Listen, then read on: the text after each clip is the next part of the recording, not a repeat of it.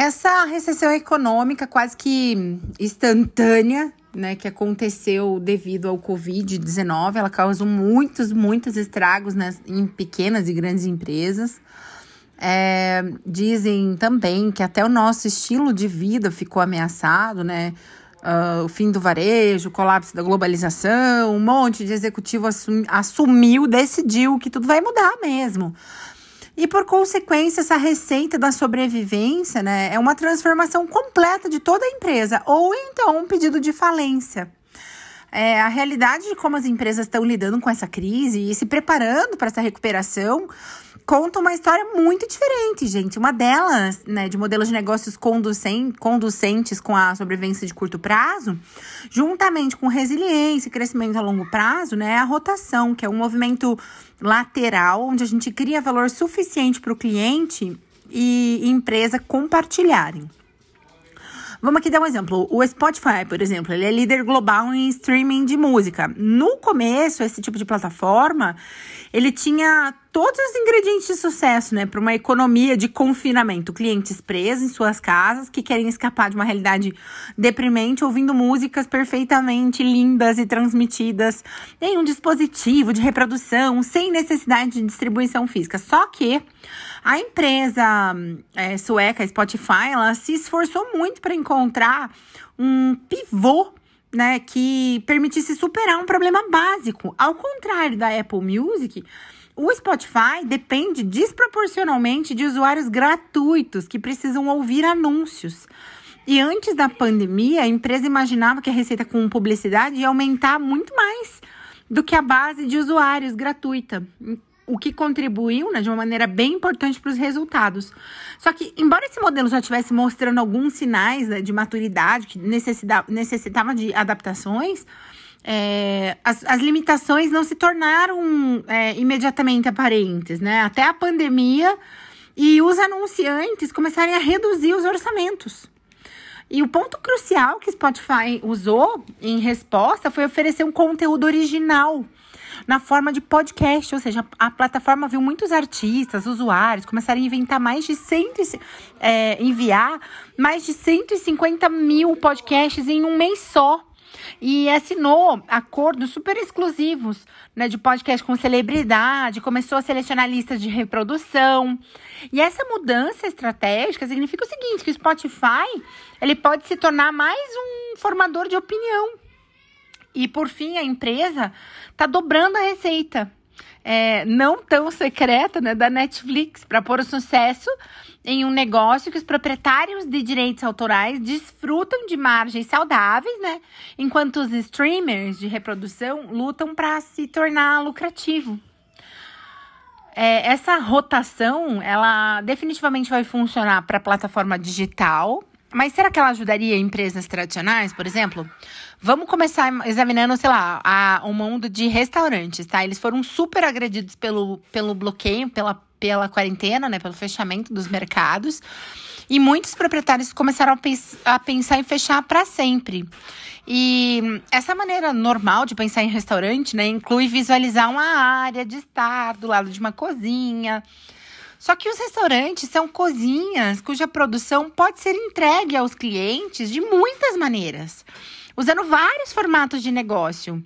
Comida, é, entrega, serviço de buffet são só é, a ponta do iceberg, né? O ponto importante para a gente considerar que seria oferecer uma tarifa, por exemplo, fixa para um número de definido de refeições por semana ou por mês, com opções limitadas de menu. Né? Os restaurantes eles poderiam aumentar as margens à medida que eles aprendem a gerenciar uma demanda cativa. Outro importante ponto para a gente pensar é oferecer uma combinação de pratos, por exemplo, pré-cozidos, com, é, com opções né, de complementos, ou então ainda porções que podem ser preparadas em casa, é, com alguns é, ingredientes fornecidos pelo restaurante. Aqui em Curitiba tem um restaurante chamado Terra Madre, e eles estão fazendo isso, eles vendem o kit é, bacalhau, para você fazer o bacalhau em casa, o kit risoto de bacalhau. Vem tudo na porção certinha com a receita para você repetir repetir a receita que você comeria no restaurante. É uma experiência interessante, né? É, por exemplo, o link pode enviar um link com vídeo para orientar essa preparação e incorpora até uma experiência, um aprendizado. Outra coisa, as entregas, elas podem ser em quantidades grandes, suficiente para mais refeições, né? Por exemplo, para uma determinada semana. Ou é, eles poderiam também ter uma, uma, uma, maior variedade nos modelos de negócio, né? Que pode ser uma característica bem permanente no cenário de restaurantes, especialmente se essa tendência para o trabalho remoto em casa se, se consolidar nesse longo prazo, tá? A crise também levou muito a cadeia de a quebra de cadeia de suprimentos, né? Como a gente vê as prateleiras vazias em supermercados, né? Um vazio que é, apresentou aos pequenos agricultores uma, uma possibilidade quase que única, né? De ver suas vendas para restaurantes, para lojas especializadas né, despencarem, gente, durante o bloqueio. Muitas fazendas né, de pequena escala começaram a olhar para as necessidades do consumidor doméstico.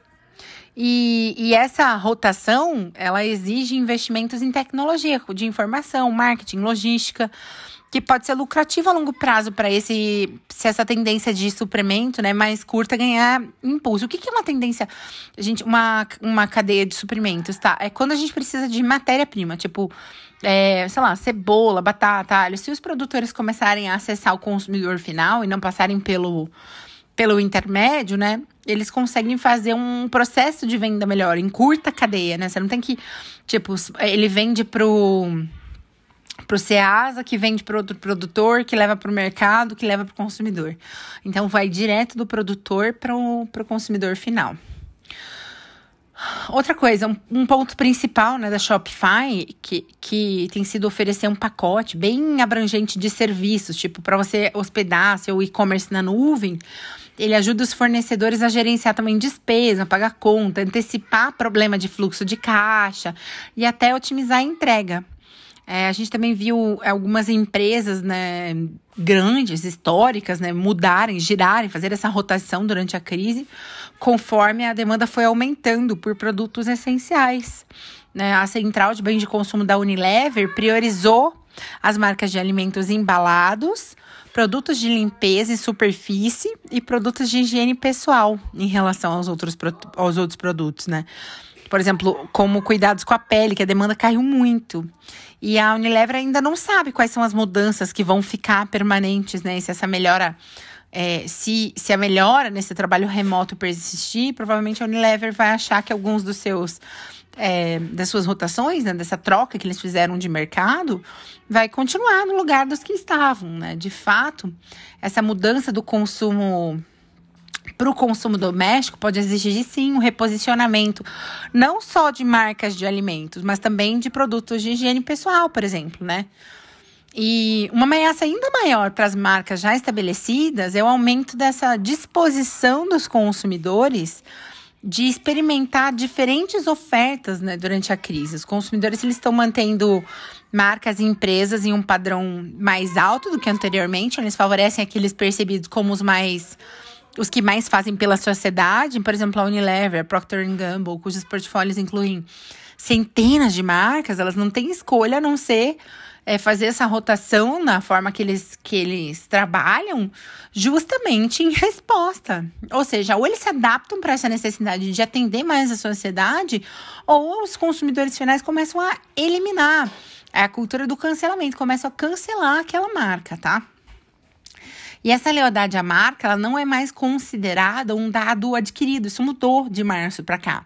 O reposicionamento da marca é bem necessário em muitos casos, e o objetivo e as mensagens da marca começam a, a, a ter necessidade de ser ajustado quase que lateralmente, conforme é, as empresas, por exemplo, sei lá, L'Oréal começou a vender álcool gel, ela teve que mudar o discurso dela, a campanha dela, as mensagens que a marca é, passa para o consumidor, né? Porque os, os consumidores estão se interessando mais por quê? Por segurança, experiências, conforto. E isso é um resultado da pandemia. A gente viu também marcas muito grandes de moda, como Hermès, Prada, Chanel, investindo em coleções de em coleções de homeware, né? Tipo, roupa para você usar dentro de casa, assim. Mas nem todo, nem toda rotação, né, uh, resulta em um bom desempenho comercial, gente. Às vezes, é, na realidade, são necessárias três condições para que esses, essas rotações dentro de uma marca funcionem. Primeiro de tudo, esse produto né, que está sendo rotacionado, ou então essa situação que vai acontecer, tem que ser alinhada com a empresa, né, alinhar com a empresa com uma ou mais das tendências de longo prazo que são criadas ou intensificadas pela pandemia. Por exemplo, trabalho remoto, cadeia de suprimento mais curta, distanciamento social, introspecção do consumidor e uso é, aprimorado da tecnologia. Exemplo, se o distanciamento social continuar sendo a regra do futuro, a plataforma do Tinder vai ter que seguir os concorrentes, o Bumble e o tal do Facebook Dating, para oferecer namoro por vídeo. e outra coisa, o, essa rotação ela deve ser uma extensão é, lateral, assim, das capacidades que existem numa empresa cimentando, né, sem comprometer a intenção estratégica. Ou seja, diante do colapso das viagens, o Airbnb é, reagiu super rápido para ajudar os anfitriões financeiramente em conectar com potenciais hóspedes. Agora, os anfitriões podem oferecer eventos online, focado em culinária, meditação, arte, terapia, magia. Um, composição, passeio virtual, dá para você fazer muitas outras atividades com usuários que participam até com uma taxa relativamente baixa. E essa rotação do Airbnb é mais um passo em relação à evolução da plataforma, né? Desde o modelo de negócio tradicional e facilitar a correspondência, né, a conexão entre anfitriões e convidados, até a mudança para se tornar uma plataforma de estilo de vida completa né, no futuro, essas experiências online com certeza vão ajudar os viajantes a descobrir novos destinos, atividades no local, ajudar os hosts a oferecer um serviço ainda melhor. E o Airbnb pode vir a se tornar uma plataforma onde as pessoas não usam apenas só para organizar as próximas férias, mas também desenvolver uma mentalidade cosmopolita. Por exemplo, você tá agora, ah, eu quero aprender a fazer sushi com um sushi man do Japão. Você consegue entrar no Airbnb e fazer isso, entende? É, ao longo do ano, é, você vai conseguindo incluir na sua vida, aprender sobre outras culturas à distância, o que talvez ainda instigue a sua vontade de ir conhecer essa cultura mais de perto, né? Você vai se aproximar do possível anfitrião e vai querer, quem sabe, conhecer. São, é uma forma nova, né? Você está celebrando essa diversidade do mundo todo, todos os dias. E o terceiro elemento para essa cultura de rotatividade melhorar, né, caber dentro de uma empresa, é que essa rotação ela deve oferecer um caminho sustentável para a lucratividade, que preserve e também aprimore o valor da marca na mente dos consumidores, né? E que a crise econômica que foi desencadeada pela pandemia ela não significa necessariamente o fim de indústrias ou empresas inteiras. Mas com certeza elimina modelos de negócios que não conseguem se orientar para a nova realidade, que é caracterizada justamente por cadeias de valor mais curta, por trabalho remoto, por distanciamento social, por introspecção do consumidor e por uso muito aprimorado da tecnologia.